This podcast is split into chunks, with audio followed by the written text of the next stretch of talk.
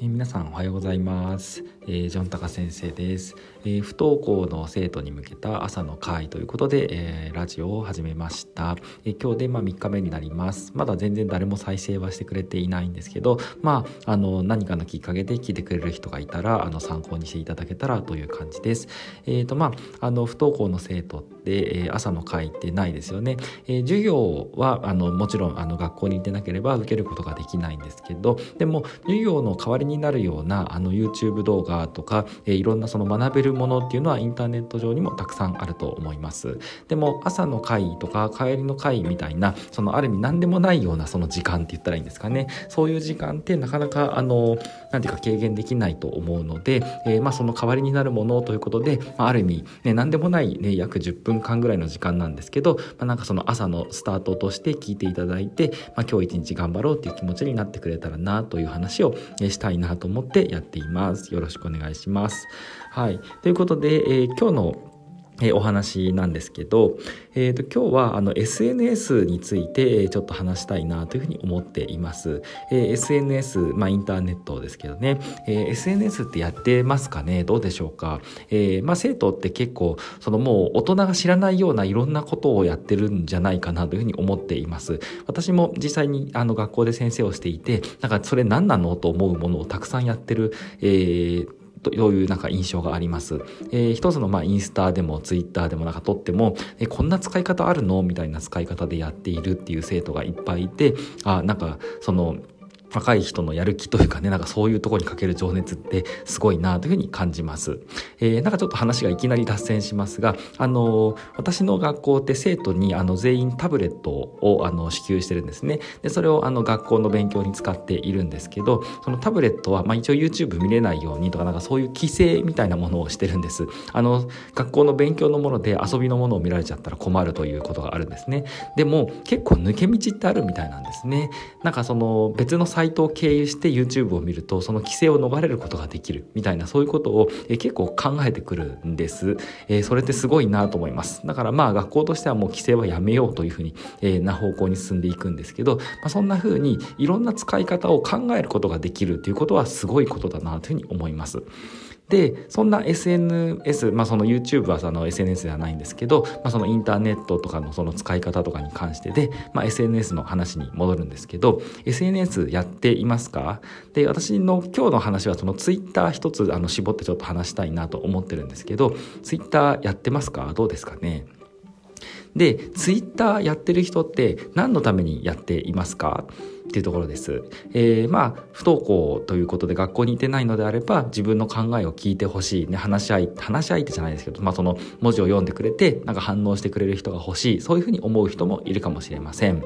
で、そういうのは、あの、全然いいと思います。えー、自分の発信を受け止めてくれる人を探して、で、えっ、ー、と、その人に、まあ、と通じ合うというかねでその人の逆にあの聞いてくれる人がなんか辛いことがあったら助けてあげるでそういうふうに使うこともできるのがツイッターなのかなと思います。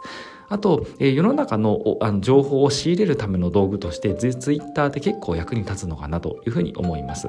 はい、だからまあ自分の興味のあることをツイッターで検索してみると、えー、結構いろんな最新の情報が出てくるのかなと思います。まあアイドルが好きなのであればアイドルのことを検索してもいいし、でなんか好きなアニメのことがあればそれを検索すると出てくるしということなんですね。そんな風ないろんな利用な利用の仕方があるので、えー、まあ使いすぎて時間が無限に奪われてしまうということになると結構まあ問題というかねあの良くないことがあると思いますがあの使い方によってはいい調べる道具だと思います。はい、でさらになんですけど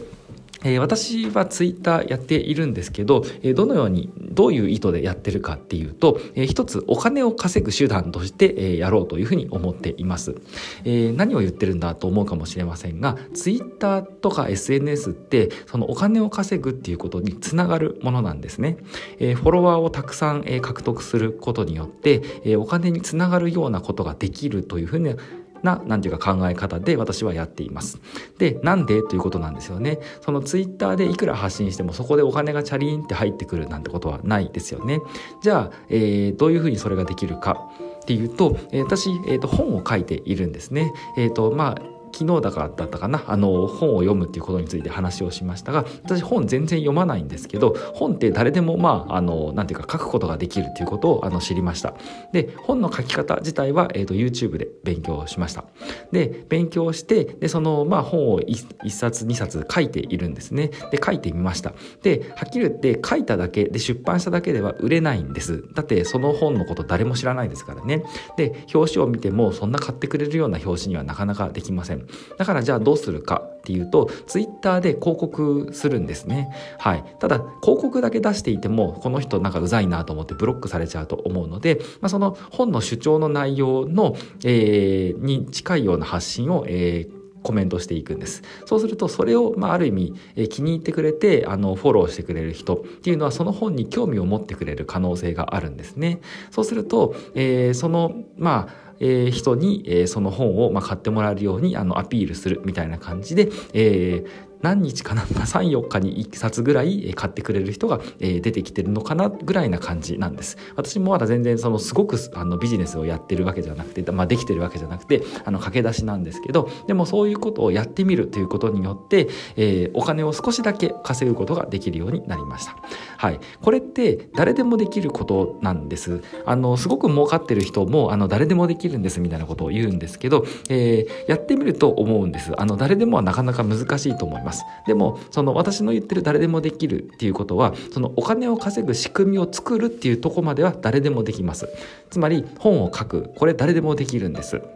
で、えっ、ー、と、ツイッターでお客さんを集める。これ、これもど、誰でもできるんです。はい。あとは内容がいいか悪いかっていうことだけなんですよね。はい。内容がいいか悪いか、まあ正直私のあの本の内容がどこまでいいかは分かりませんが、でもそういうことができるっていうことを知る、知れたっていうことが私の中ですごく、なんていうか大切な大きな一歩で、で、えっ、ー、と、そういうことって、あの、私今40歳なんですけど、40歳、まあ39歳ぐらいから始めたんですけども、ここ1年ですね。あの、若いね、あの、生徒の皆さんが今始めるんだとすると、あの未来はものすごく明るいなと思います。えー、多分最初何を本を書こうかとか、えーー、どういうツイッターをしようかとか多分その迷うと思うんですでもそういうことをやってみようとすることによって例えばじゃあ二十歳になった時例えばその10年後30歳になった時、えー、すごい技術を身につけていることができたのだとしたら、ね、毎日本が何十冊も売れるような人になっていたとしたらということなんですね。はい、でそういうことをやってみるっていうことがすごく大事だと思います。はい、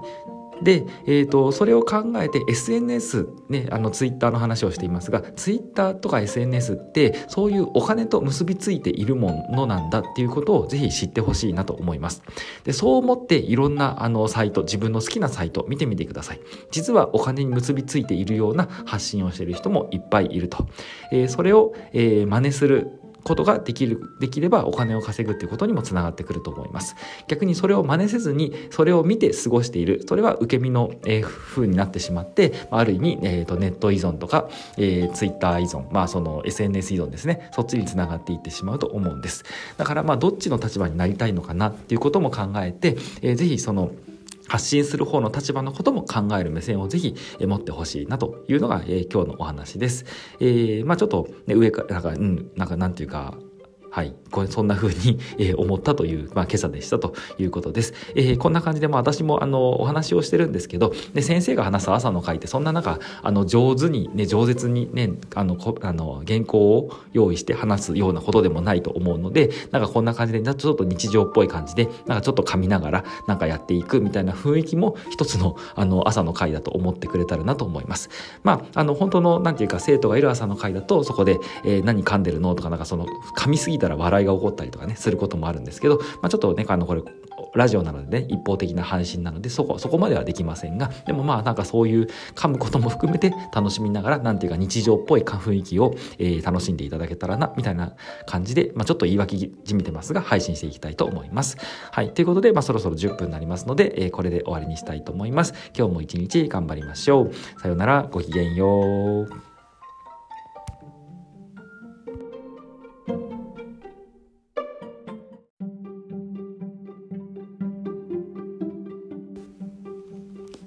皆さんおはようございます。ジョンタカ先生です、えー今日えー不登校の生徒に向けての朝の会ということで、えー何回目かの配信になります。ちょっと数もう忘れてしまいましたね、えーまあちょっと不定期に、えーとまあ、朝の時間にえー配信していこうと思っています、えー不登校の生徒に向けての朝の会なんですけどね。あの学校に行かなくてもあの授業の代わりになるような動画って結構たくさん私も見かけます。えーと何回か前の配信で紹介したんですけど勉強の動画とかもあるるのでその授業をえ学校で受けなくてもその授業の内容自体はもうお家で勉強することはあのできると思います、まあ、無料でも YouTube で結構いろんな動画が出ていますし、えー有料のものだと、まあ、あの動画教材っていうのが結構あの世の中に広まってきてるので、えーそういうのを見るとその授業を受けなくても授業を受けたことにはなるのかなと思います。あの学力的な意味ではですねテストで点数を取るっていう意味では、えー取れるような力はつくと思います。でも、えー朝の会みたいなそのある何ででもない活動って言ったらその言葉が正しいか分かりませんが、まあ、なんか先生が話をしてそれをなんか教養として、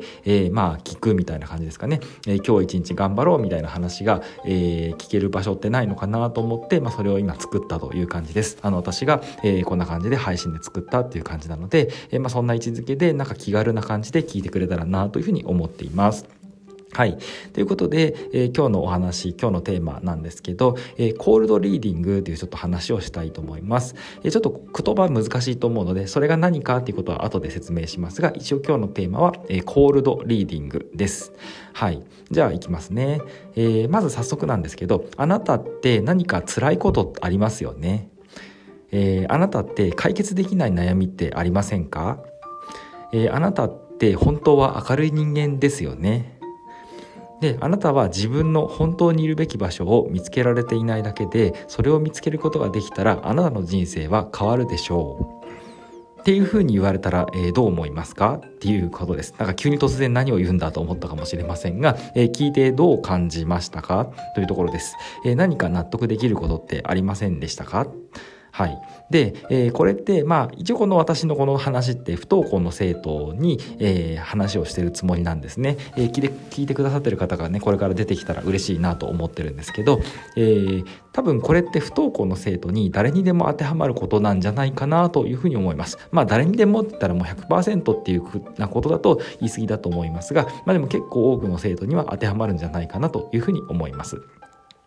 で不登校になると自分って何だろうとか自分の心ってどうなってるんだろうとか何で周りと違うんだろうみたいに悩む人って多いんじゃないかなと思います。はい、でこれってちょっとちょっと違う話にはなるんですけど受験勉強してる高校3年生が疲れてしまって心理学に興味を持つっていう場面を私何度も見てるんですね。実は私の妹もそういう風な気持ちになって急に理系から文系に転校してしまって、えー心理学を目指すっていう風にあの思ってしまって思ってしまってというか、まあ、思って、えーまあ、進路を変えたというのがあります。あ結構病んでしまったんだなというふうに思いました。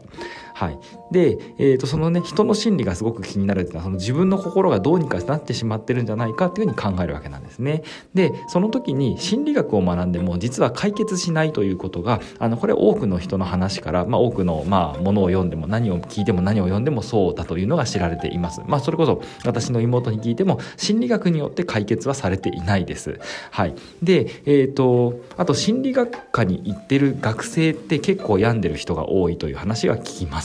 はい。あの心が病んでしまって自分の心を見つめるために来た。でもなんかそれ心理学によって解決はしていないという話も結構聞く話です。まあ卒業生でねそういう学科に行ってる生徒もいるんでね。でじゃあそれってどうやったら解決するのかなということを私も考えました。で、えー、といろんな YouTube 動画とかを見てる中で